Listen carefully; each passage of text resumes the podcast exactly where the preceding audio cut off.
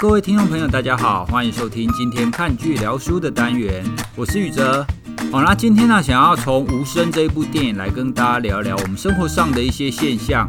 其实这一集呢，并不是我们本来排程当中的一集。像现在啊，我录音的时间是十一月十七号的下午，大家听到这一集的时间，可能也只是隔一天而已。所以你可以知道，这一集其实是很紧急，也不是说很紧急啊，这一集是突然插进来的。啊，主要是因为最近发生的一些事件，跟我参加的一些活动。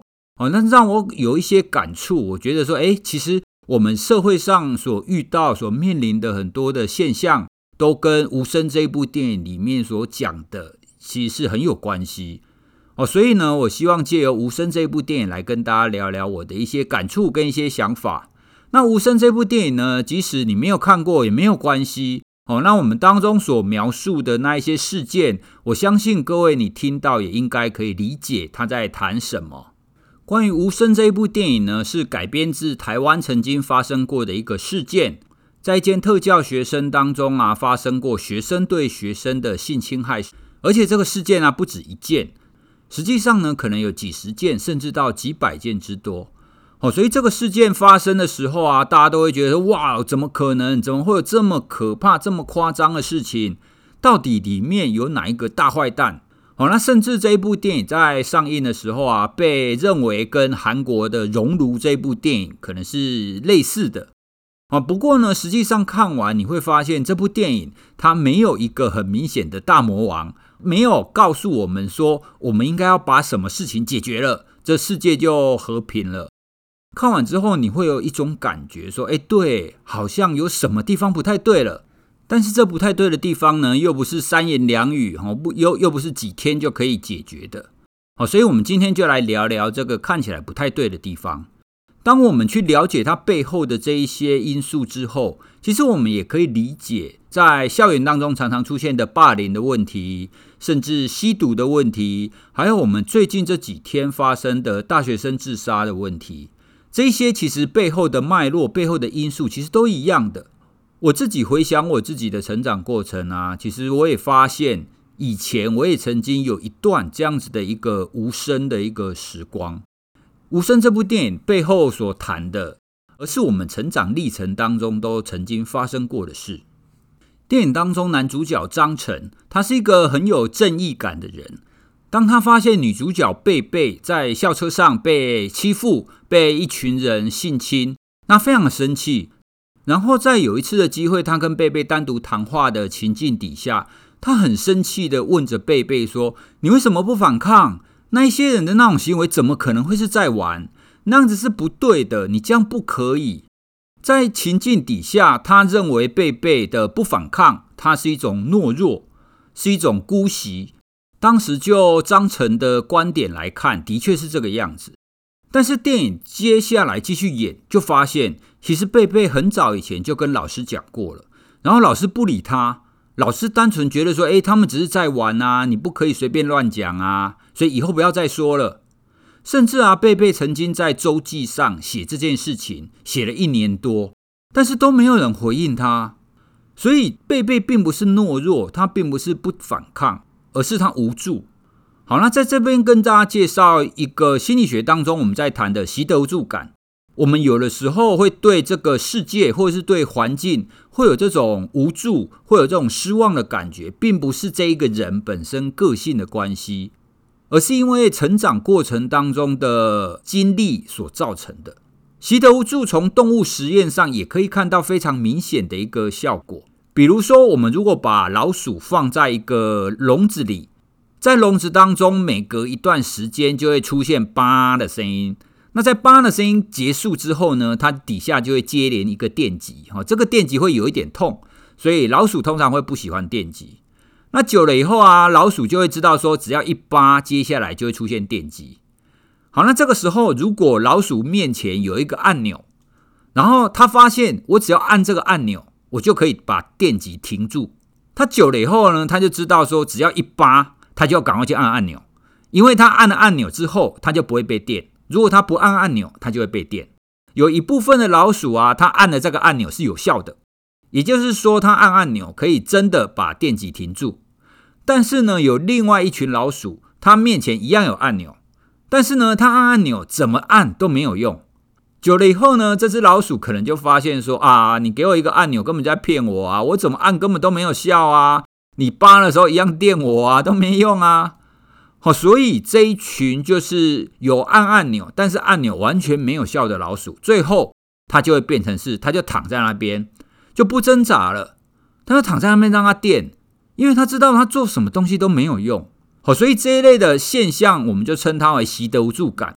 换句话说，他这个无助是学习而来的，并不是他本来愿意的。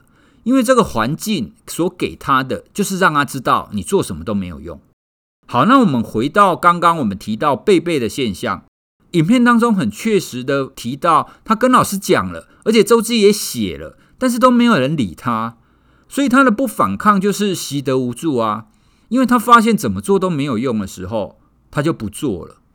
哦，所以其实。当我们在责怪孩子懦弱的时候，有没有想过他的这个现象到底是怎么造成的？是他的个性吗？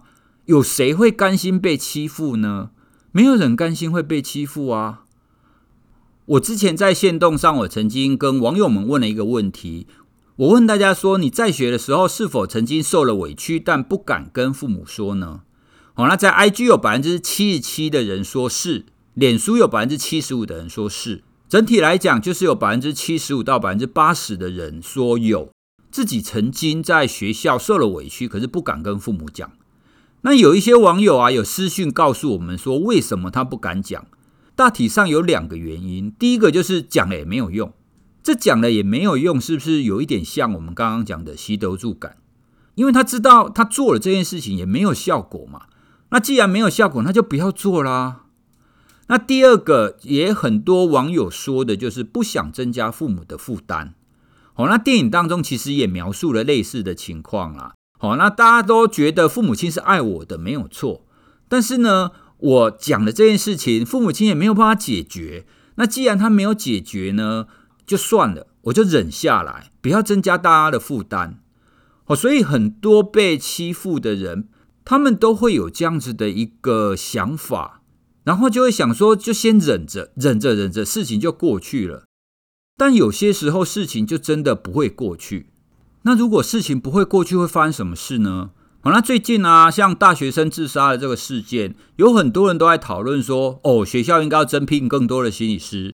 那我们的课业压力太大，那我们的教育制度有问题。那其实这些都是没有错。但是我觉得还有一个很根源的问题。大家都没有讨论到这些孩子从小是怎么被教育长大的。哦，那很多的遗憾事情发生过以后，我们就会看到家长出来说：“哇，他从小就是个很乖的孩子，为什么会这样？他为什么都不说？”好，那大家有没有发现，所谓的很乖的孩子是什么？哦，那在我们的社会当中，很乖的孩子就是不会有太多意见，然后乖乖的做父母亲希望他做的事情。可是不会反抗，他真的没有自己的意见吗？还是他其实是有意见，只是他习得无助了？哦，所以如果我们从小都被教育成说，你只要好好的念书就好了，其他不用管，哦，那不用抱怨，忍一下，哦，只要考上大学，什么事情都好。哦，如果我们从小就是这样被教育长大的，那孩子自然而然就不敢跟父母亲讲什么啊。因为他只要一讲什么，父母亲就会跟他说啊，没关系，你忍一下啦，你只要加油，考上大学，什么事情都没有了。我们应该要从小就要让孩子愿意跟父母亲讲他学校发生的所有的事情。哦，那我们如果从小对孩子在学校发生的事情都不关心，孩子跟父母亲分享一些想法的时候，都会觉得啊，这小事啦，这没关系啦，这不要在意啦。孩子在反应，但是父母亲每一次都给这样子的回应的时候，那不就跟我们刚刚所讲的贝贝跟他老师讲的是一样的吗？那久了以后，孩子就会觉得说，这一切都对牛弹琴啊，那是不是就会变成不愿意跟父母亲讲？家长或者是我们的家人，理论上啦，他应该要是孩子成长的第一道最，而且是最重要的一道防线嘛。如果到了孩子发生什么事情都不敢。或是不愿意跟父母亲讲的话，那就等于是孩子失去了最重要的这一道防线，没有人可以接住这些孩子哦。所以我觉得在谈自杀这个事件的时候，我们应该要多从根本的部分去思考，为什么这些孩子这么痛苦了，没有任何一个救生索可以让他拉着。好，那有一些人呢，可能会想说啊，没关系啦，这不重要啊，因为我从小也是这样被养大的啊，我现在就很好啊，所以并不是因为教育的问题，是可能是个人的问题。好，那其实教养啊，也没有什么说你一定要怎么样，孩子才会怎么样啦。当中其实很接近是一个风险的问题。你如果用对的方式去教养的话，孩子相较之下出问题的几率就比较低嘛。就跟吸烟一样啊，吸烟也不一定会得肺癌啊。有一些人吸烟也是活得很久啊。但问题是整体来讲，吸烟得到肺癌、得到支气管相关的问题的风险就比较高嘛。而且啊，我们不要忽略了，现在的社会环境是比以前还要更复杂，而且压力是更大的。所以用以前的成长情况来对比现在的情况，我觉得对现在的孩子们是不太公平的啦。所以不要觉得说我以前也是这样被养大的，所以现在也照这个方法养就对了。好，那知识不断的在累积，社会不断的在改变。我们应该要与时俱进，用更好的方式去对待孩子，或者是对待学生。好，那刚刚有稍微跟大家聊到，要对孩子所表达的事情要有一些反应。但所谓讲的要有用，要有反应，并不是说孩子讲了说，诶，我在我今天在学校跟某某某打架啊，或者某某某让我哭了等等的，然后父母亲就要冲去学校，要去帮他出头，要叫导师出来讲哈。现在有很多这种怪兽家长哦，就是孩子一讲学校有什么事，然后就冲去要找导师、找同学算账，要叫人家道歉。我刚刚所说的要对孩子有反应，重点其实是我们必须要去同理孩子，要让孩子知道说你愿意听他说，你愿意支持他，然后呢，可以跟他一起聊怎么解决，孩子希望怎么样解决。而不是不管三七二十一就直接冲去帮他解决，然后就跟他说：“哎，没关系，不用怕，我已经帮你解决了。”这不对的。孩子或许不需要你解决，他可能只是要跟你讲这件事情而已。哦，所以所谓的好好的对待孩子，去听孩子讲了什么，这件事才是最重要的。哦，并不是你一定要去帮他做什么。哦，所以节目开始啊，就先借由贝贝这个事件，哦。跟大家聊一下关于习得无助感这这个事件啦。我当初在看到这段剧情的时候，其实我也感觉，诶，我以前也曾经这个样子。好像各位，你你可以想一想，你以前是不是也曾经有一段时间，你在学校，你可能发生了什么事，但是你却不敢，或是选择不跟家人讲，自己隐忍下来。好，如果我们可以让孩子知道说，不管怎么样，我一定站在你身边。哦，那这样子他就不至于有这样子无助的感受。第二个啊，要再跟大家聊聊的是，在戏剧当中或者是一些真实的事件，有不少人都觉得很疑惑，说为什么这些孩子做出这么可怕的事情，那那一些受害者居然还不逃离？他们到底在想什么？哦，因为在这当中啊，其实有一些受害者，他从头到尾都是被害，但有一些受害者，他受害了之后。他可能又转过来，又变成另一个加害者。好，那不管怎么样，理论上我们会想象说，诶，你受害了，应该就要逃离这个圈子啊？为什么你还继续待在学校里面呢？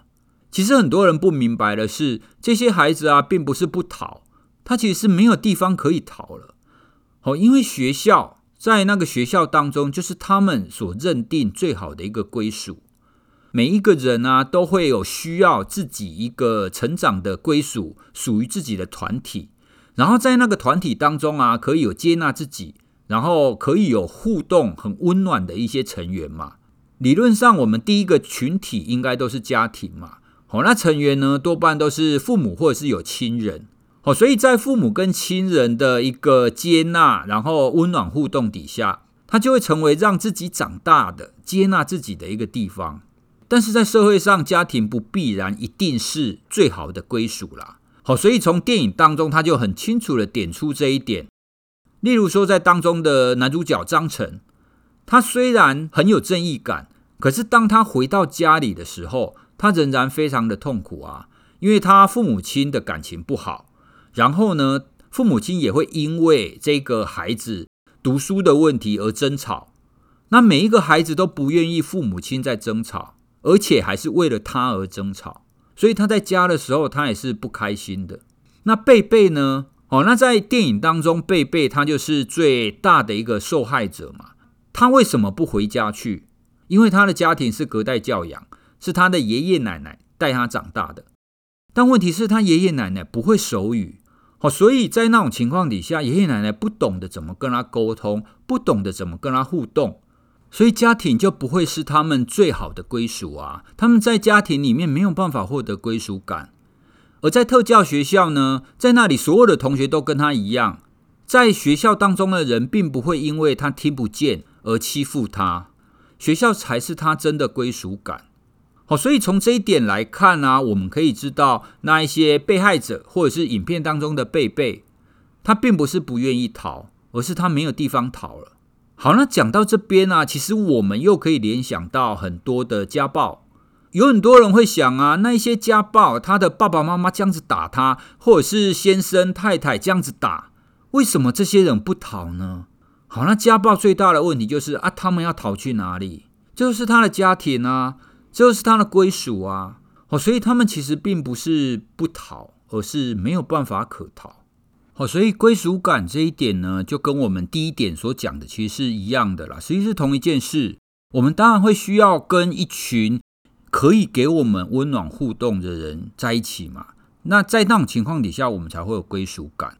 哦，所以常常看到我们社会上的一些事件啊，包含是霸凌的啦、性侵的啦，或者是自杀的啦，我总是觉得，当他们可以有一个合适的归属感，那他们知道有什么事情应该要怎么表达，可以跟谁表达的时候，这种遗憾的事件应该就可以减少非常非常的多。而不是让一个邪恶的意念不断的在那边滋养，然后连锁发生一些不好的事。好，那接下来我要谈的部分呢，会是重要角色的暴雷哦。所以你害怕被暴雷的话，你这边你可能要跳过去。我要谈的是电影当中其中一个角色，他在小的时候曾经遭受老师的性侵害。那一刚开始他被老师性侵害的时候是非常痛苦的，是非常无助的。但是呢，后来他居然发现自己有一点对老师的这种性侵害行为有一点感觉，甚至有一种愉悦。到最后，他还想要主动去触碰老师，所以他对于这种感觉非常的矛盾，非常的痛苦，因此而自杀。这种矛盾的情况也很常见于那一些被性侵的人。好，比方说有一些被性侵之后，他会觉得说。为什么这些人这样对待我，而我身体居然会有反应呢？我不是应该要拒绝他吗？但我为什么没有推开他？那像有一些我们常常会开玩笑讲的说啊，这个人嘴里说不要，但是身体是很老实的啊。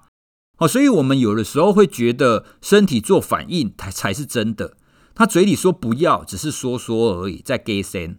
好，那其实并不是这个样子。身体本来就会对一些行为产生生理反应的。比方说，如果你肚子饿的时候，你是不是就会咕噜咕噜叫？你看到梅子，你是不是就会流口水，会望梅止渴嘛？对不对？这个并不是你意志可以控制的事情。好，所以有一些人会觉得说啊，反正你身体起反应就是你真的要啦，你你嘴里说不要，其实是假的。好，那我们的意志跟我们的生理反应，某个程度上是可以分开来的。不要觉得说身体有反应就代表要，我们自主意识的要或不要才是重点。哦，有一些被性侵者啊，他们也会有类似电影当中这个孩子同样的感受，他们会觉得自己为什么会这个样子？明明明明是不要，但是身体有反应。那明明是不要，但是为什么没有推开他？哦，所以他们就会纠结于一种内疚的感觉。他们虽然是被欺负了，可是他们却对自己没能反抗，或者是对自己有反应这件事情感到非常非常痛苦，感到非常非常的内疚。那说到没反应这件事情啊，我们常常会谈啊，当我们遭受一个重大压力事件的时候，我们都会有战或逃的反应嘛。你要么就反抗，要么就逃走。但事实上啊，生物体对于重大压力事件，它其实还会有第三个反应。这个第三个反应呢，就是呆住。如果以动物行为来讲的话，我们会说它是 freezing，哦，就是冰冻住，就整个冻住。好，那这个是生物体都会有的行为，在老鼠啊，在其他生物上都会有。哦，换句话说，有一些人他可能被欺负了，甚至被性侵了，他当下没有很直接的反抗，他没有很直接的逃走，很有可能就是呆住了。那一些加害人，他们可能会觉得说啊，你没有反抗就是你要啊，你没有反抗，我怎么知道你不要？哦，那另外一方面，这些受害者事后也会对自己觉得很内疚、很可耻，为什么我没有反抗？所以在这边想要透过电影当中的这一个角色来跟大家说明这件事情：如果你被欺负了，不要为自己当时没有反抗而觉得痛苦或者是内疚，这不是你的错。我们人在遇到这种重大事件的时候，常常都是不知所措的。必须要先理解你自己，你要先觉察你自己，之后你才有办法再站起来，而不是一直纠结在过去被欺负的你，继续的加重那样子的内疚跟痛苦。那最后再跟大家分享，我看完整部无声电影当中最令我震撼的一幕。好，那在影片的最后啊，其他的学生就看起来都已经放下了，就是这个环境给他们的伤害。然后大家在校车上看起来就是非常的和乐融融，那大家都玩在一起。那这个时候镜头就转到最后，他拍一个就是当时也曾经是受侵害的一个学生，然后那个受侵害的学生看起来就是被排挤，就是独立在所有的学生之外，因为他看起来还没有接受嘛。然后他就看着其他快乐的学生，但自己还很痛苦。然后他的手啊，就握着他们的外套哦，他们学校的外套，就开始有那种要攻击别人的欲望。我当时看了这一幕，其实非常的震撼。在我们前面所讲的，每一个人都需要群体，每一个人都需要有归属感的时候，那心理学研究也发现，当你被一个群体排斥的时候，那么有一些人就会出现攻击的欲望，好，那有一些实验室的实验啊，他们就是透过用操弄的方法，然后让来参加的人有那种被排挤的感受，然后这些被排挤的人呢，他们就有可能会透过噪音，或者是透过一些其他的方式，去偷偷的攻击其他那一些排挤他的人。其实也不用讲研究啦。有些时候，我们可能都会有一种感觉，就是当你非常辛苦、非常劳累的时候，然后你却看到其他人过得很爽，大家都看起来就是闲闲没事干，然后都可以出去吃大餐，然后都可以出去玩，那自己忙得要死的时候，你是不是有的时候也会有一种非常愤愤不平的感觉？对啊，没有错，我们有的时候就会有这一种自己好像是被排除在外，大家都过得很好那种感觉。心里就会有一些攻击的欲望，或者是不平的这种感觉出现嘛。哦，所以啊，我觉得我们真的要多了解自己的那一些想法，在群体当中哈，那特别是在学校啦，在学校我们要非常的去注意有没有去排挤其他人。哦，所以其实从这部电影啊，我们的确可以看到很多生活上的缩影啦。哦，像我们刚刚讲的霸凌啊、性侵啊，或者是自杀的事件，那我自己回想，从小到大也的确都会有类似的感受啦。发生了一些事情，你不敢跟爸爸妈妈讲啊，看到别人过得很好，你会不开心啊之类的。所以这部电影谈的不只是特教学校这个事件，它其实整体反映的就是我们自己的生活，就是我们这个社会。而他想要提醒的，就是我们都需要有一个归属，可以有一个温暖的互动，可以有接纳自己的人。当你失去这些的时候，你的思想、你的心态就很容易会歪掉。今天呢，就透过这一部电影来跟大家聊一下最近所发生的这些现象啦。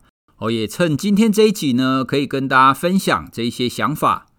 好，各位听众朋友，如果你觉得我们节目不错的话，现在呢，除了你可以在 Apple 排行榜上给我们五颗星，并且留言鼓励我们以外，我们现在增加了赞助的连接喽。哦，我们在 Show Note 当中会放赞助的连接，所以欢迎各位可以请我们喝个饮料，并且留个话给我们。这些啊，都是给创作者一个非常大的一个鼓舞。我还记得之前听志豪律师说，他的法克心法影剧组收到第一笔赞助的时候，哦，他感动到不行啊，哈。虽然小额赞助并不多，但那是对我们非常大的一个鼓励。好，那希望我们的节目可以持续带给各位一些收获，也请大家多多分享给你身边的亲朋好友我们的节目哦。好，那我们今天就聊到这里了，拜拜。